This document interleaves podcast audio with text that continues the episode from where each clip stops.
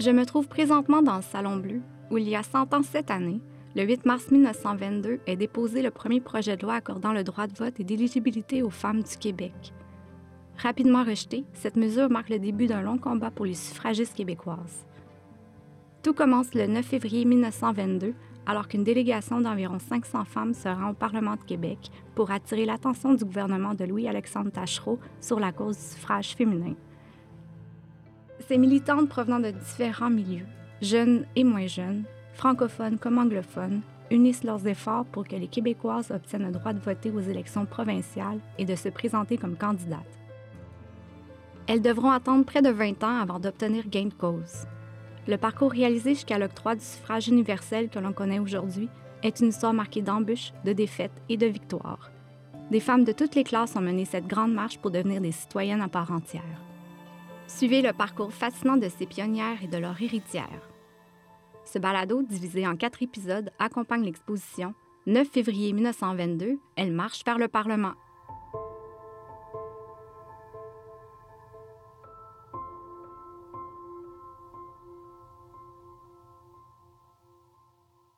Militer pour être citoyenne à part entière, 1922-1927. Lors du second épisode, nous avons vu que les Québécoises obtiennent le droit de vote aux élections fédérales en 1918. Au pays, la majorité des provinces font de même vers la même époque pour les élections locales. On pourrait donc penser que depuis 100 ans, toutes les femmes au Canada peuvent élire leurs représentants, tant aux élections fédérales qu'aux élections provinciales. Ce n'est pourtant pas le cas. Une seule province tarde à modifier sa loi électorale, le Québec. Des féministes commencent à se regrouper, faisant fi de la farouche opposition du clergé catholique et des hommes politiques au suffrage féminin.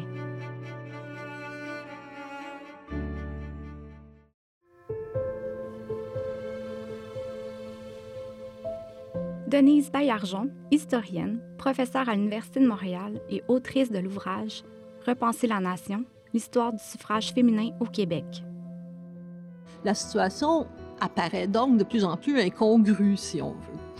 Alors, c'est dans le contexte de cette élection fédérale que Marie Lacoste Gérin-Lajoie, qui présidait à ce moment-là la Fédération nationale Saint-Jean-Baptiste, la Fédération nationale Saint-Jean-Baptiste, c'était le plus vaste regroupement euh, euh, féministe de l'époque. Alors, Marie Lacoste Gérin-Lajoie va en quelque sorte profiter de ce momentum pour convaincre les féministes anglophones de se regrouper et de créer le, comité pour le suffrage provincial, ou plutôt le comité provincial pour le suffrage, un comité euh, bilingue et euh, qui est co-présidé par euh, Marie Lacoste Géret-Lajoie et par Anna Lyman, donc une francophone et une anglophone. Alors, ce comité est créé au tout début de l'année 1922 et après quelques réunions, on décide qu'on va présenter une pétition au gouvernement du Québec pour lui demander d'accorder le droit de vote aux femmes.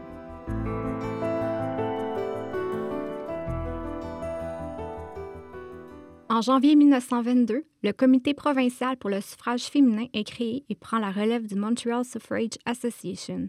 Il rallie francophones et anglophones. Leur seul but, obtenir le droit de vote et d'éligibilité pour les Québécoises. Le 25 janvier 1922, une assemblée du comité provincial a lieu. À l'heure du jour, les préparatifs touchant la délégation féminine qui doit se rendre à Québec. On y décide aussi d'organiser une grande assemblée féminine au magasin Almise à Montréal le 28 janvier 1922. Idola Saint-Jean y fait un discours. Moins de deux semaines plus tard, environ 500 femmes se présentent au Parlement de Québec pour expliquer cette revendication aux élus. Découvrons qui étaient les cinq femmes à la tête de la délégation du 9 février 1922. Caroline Ménard, historienne et bibliothécaire à la Bibliothèque de l'Assemblée nationale. Marie Lacoste Gérin-Lajoie est l'une des deux fondatrices du Comité provincial pour le suffrage féminin en 1922. Elle va être sensibilisée à la situation des femmes dès son plus jeune âge.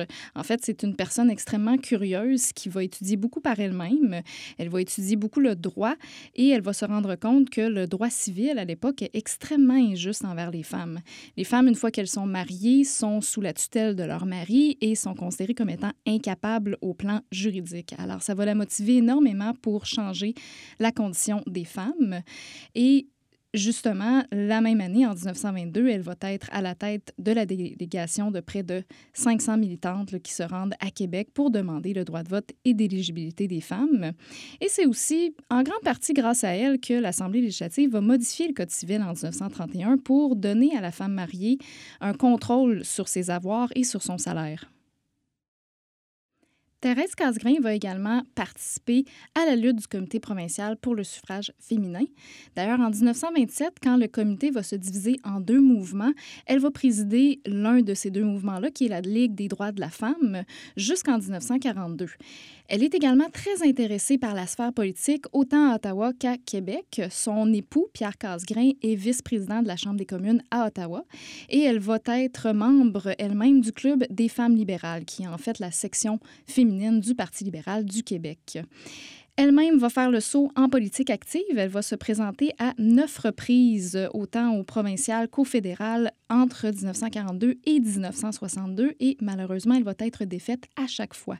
Ça ne va pas l'empêcher de devenir la première femme à diriger une formation politique provinciale, qui est dans le fond la branche québécoise de la Fédération du Commonwealth coopératif, qui va devenir le Parti social-démocrate en 1955. Elle va diriger cette formation-là de 1951 à 1955. 57. Idola Saint-Jean, pour sa part, elle est secrétaire du comité provincial pour le suffrage féminin dès 1922. Elle est une personnalité un peu plus originale qui détonne un peu dans le mouvement féministe parce que elle refuse le discours établi et elle veut des moyens un peu plus forts, un peu plus radicaux, disons, que les autres euh, porte-paroles de la délégation. Elle est aussi une femme un peu atypique pour l'époque dans la mesure où elle ne se mariera pas et elle s'exprime beaucoup sur la scène euh, publique aussi. Elle est très à l'aise dans les médias. Elle a même sa propre émission de radio à la station CKAC. Et elle va être aussi impliquée au niveau de la politique sur la scène fédérale. En 1930, elle va se présenter comme candidate aux élections générales fédérales dans le comté de Saint-Denis. Elle ne remportera pas son pari, malheureusement. Mais pour elle, la question du vote des femmes, c'est vraiment une clé pour corriger les injustices sociales dont les femmes sont victimes. Alors, elle va vraiment militer pour l'égalité juridique, un peu comme Marie Lacoste Gérin-Lajoie.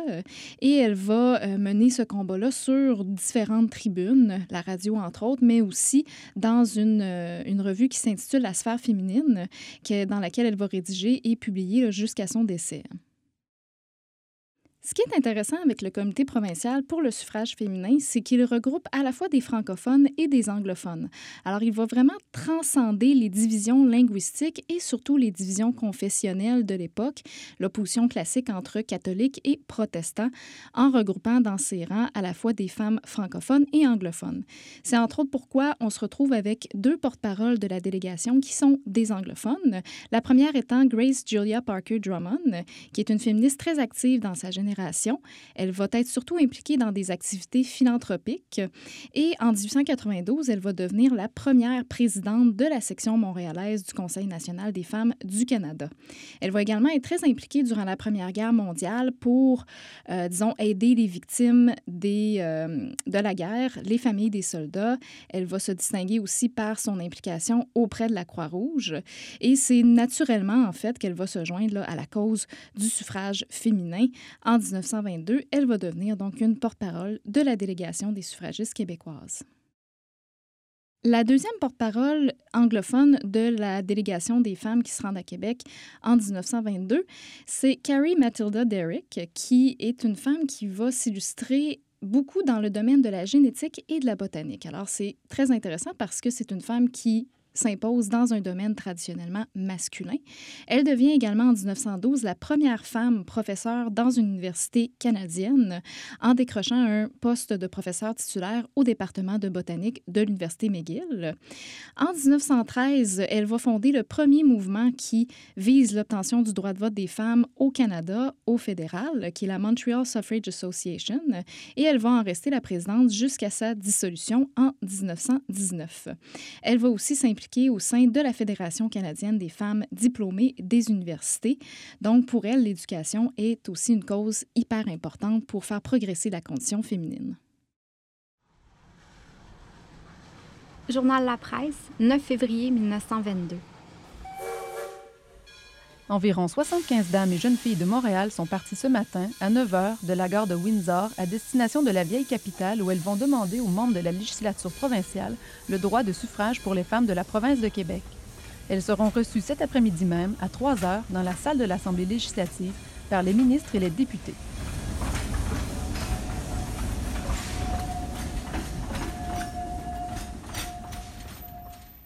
Un grand nombre de Québécoises se joignent à la délégation maintenant rendue à Québec. Vers 14h30, des centaines de femmes entrent dans le Parlement et occupent tout l'espace du parquet de la Chambre et des galeries en demandant le droit de vote. Des chroniqueurs écrivent que les couleurs vives des toilettes féminines se mariant avec le vert et or de la chambre ont produit un effet reposant en contraste avec les redingotes et les vestons sombres des représentants. Le journal Le Soleil du 10 février relate que des dames de tous les âges et de tous les genres ont envahi le palais des législateurs. Parmi elles, Marie Lacoste Gérin-Lajoie, Idola Saint-Jean, Thérèse Casgrain, Grace Julia Parker Drummond et Carrie Matilda Derrick. Ayant pour alliés les députés Jacob Nicol et Henry Miles, elle dépose une pétition d'environ 3200 signatures en faveur du suffrage féminin elles se réunissent avec eux dans le restaurant du Parlement parce qu'il n'y avait pas d'autres locaux assez grands pour les accueillir tout ensemble. Et donc, elles vont présenter à Tachereau leurs arguments en faveur du droit de vote. Alors, le 9 février, donc, il y a lecture de discours de la part de Marie Lacoste Gérella Joie, mais aussi de la part de nouvelles militantes, Idola Saint-Jean et Thérèse Casgrain. Euh, il y a aussi des anglophones qui vont s'exprimer et qui toutes vont demander euh, au premier ministre Tachereau de, euh, de pouvoir voter, qu'il accorde le droit de vote aux femmes. Et ça, c'est très intéressant parce qu'on se rend compte que dans la plupart des cas, ces femmes ne demandent pas le droit de vote en raison d'une égalité, si on veut. Ce n'est pas l'argument de l'égalité entre les hommes et les femmes, qui motivent leur demande.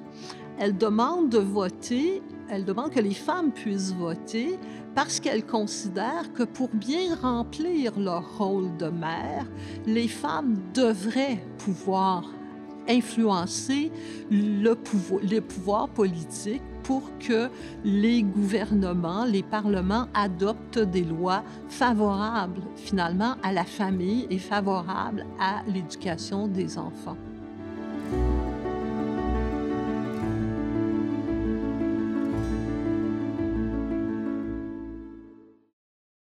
À la suite des interventions des femmes, le premier ministre Louis-Alexandre Tachereau se lève.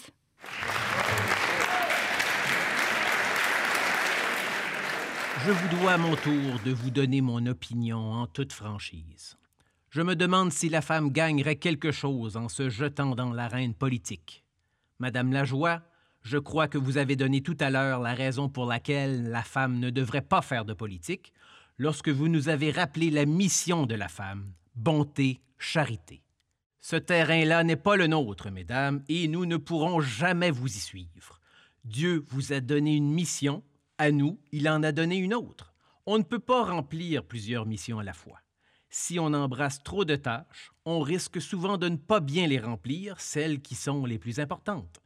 C'est pour cette considération que je me demande si vous auriez à gagner en vous occupant de politique. Les suffragistes quittent le Parlement sans avoir convaincu Louis-Alexandre Tachereau du bien fondé de leur cause. Malgré tout, un mois plus tard, le 8 mars 1922, sous des menaces de députés contre le suffrage féminin, un premier projet de loi demandant d'accorder aux Québécoises le droit de vote et d'éligibilité aux élections provinciales est déposé en Chambre par le député Henry Miles. Le vote a lieu le lendemain. Extrait du discours du député de Montréal-Saint-Laurent, Henry Miles, lors de la séance de l'Assemblée législative du 9 mars 1922. On entend souvent une opinion qui s'applique dans plusieurs situations et qui est contenue dans le mot tradition. Il faut se souvenir du fait que 21 nations du monde reconnaissent le droit de la femme à sa place dans la politique et à sa direction des affaires des pays les plus importants. Quels arguments apporte-t-on contre le suffrage des femmes, à part la tradition, ce qui est assez indéfini? On entend dire que la place de la femme est au foyer. On parle de son devoir à la maison, au berceau, à la cuisine. Il est très touchant, naturellement, de voir un joli domicile, luisant comme pour le faire luire la bonne ménagère. Voir les repas appétissants sur la table. Voir le bébé tranquille dans son petit coin, tandis que ses petits frères et sœurs jouent vivement alentour. Sans doute, c'est une belle chose que le foyer, mais il ne faut pas perdre de vue qu'il y a dans la vie d'une femme quelques moments où elle peut sortir du foyer. Cette période ne commence pas au début de la vie et ne dure pas, certes, jusqu'à l'instant où la mort fait son appel.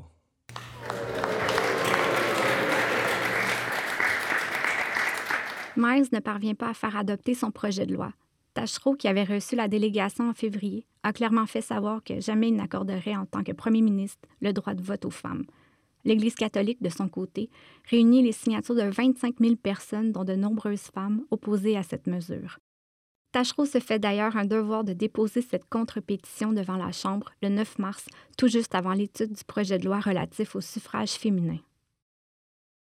Nous, sous-signés, soumettons respectueusement à son honneur le lieutenant-gouverneur et au gouvernement de la province les réflexions suivantes. Si la nature n'interdit pas formellement à la société de concéder à la femme le droit de participer, par son suffrage aux élections politiques, elle lui conseille nettement et fortement, sauf en vue d'un bien. Guidés par leur esprit chrétien, nos ancêtres ont ainsi compris, sans doute, le droit naturel et ils n'ont pas établi le suffrage féminin. Cette tradition électorale qu'ils nous ont léguée est saine et doit être Rien, ni notre situation sociale actuelle, ni aucune circonstance importante n'exige ou ne justifie, dans la province de Québec, l'introduction du suffrage féminin. Pourquoi, sans raison Le suffrage féminin que ne justifierait pour nos élections provinciales aucune cause valable entraîne des inconvénients. La nécessité pour la femme, ou au moins la tentation très grande d'entrer dans les organisations de partis politiques et de prendre part aux campagnes électorales, de se mêler. La division dans les familles. C'est déjà malheureusement un fait d'expérience. Des ménages se sont brouillés parce que telle femme ne savait pas adopter les opinions politiques de leur mari. Et tout cela encore une En fois, raisonnant comme nous le faisons, nous prétendons n'être nullement rétrogrades. La grandeur de la femme, à nos yeux, ne dépend ni du droit de voter ni de l'éligibilité.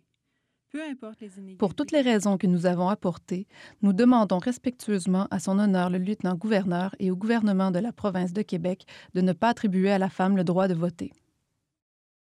Comme le projet de loi n'est pas adopté avant la clôture de la session, un petit groupe de femmes venait appuyer son dépôt au report bredouille. Elles ont toutefois réussi à lancer le débat au Parlement. Après le, rejet de, la motion de Henry Miles, Marie Lacoste Gérin-Lajoie va tenter de porter euh, l'affaire à Rome euh, au moment d'un congrès, le congrès des ligues féminines catholiques qui se tient euh, à Rome au mois de mai 1922 elle espérait que euh, le pape euh, accorderait sa bénédiction euh, au droit de vote des femmes parce que l'Église s'était déjà prononcée là-dessus en disant qu'elle ne s'opposait pas au droit de vote des femmes. Malheureusement pour Marie Lacoste la joie euh, Henri Bourassa va aussi être à Rome pendant le congrès et il va réussir à influencer un représentant du pape. Et finalement, euh, le congrès auquel assiste Marie Lacoste la joie va accoucher d'une résolution disant que euh, l'Église ne s'oppose pas au suffrage féminin, mais l'Église laisse entre les mains euh, des épiscopats locaux le soin de se prononcer. Et évidemment, au Québec, les évêques vont réaffirmer leur opposition au vote des femmes.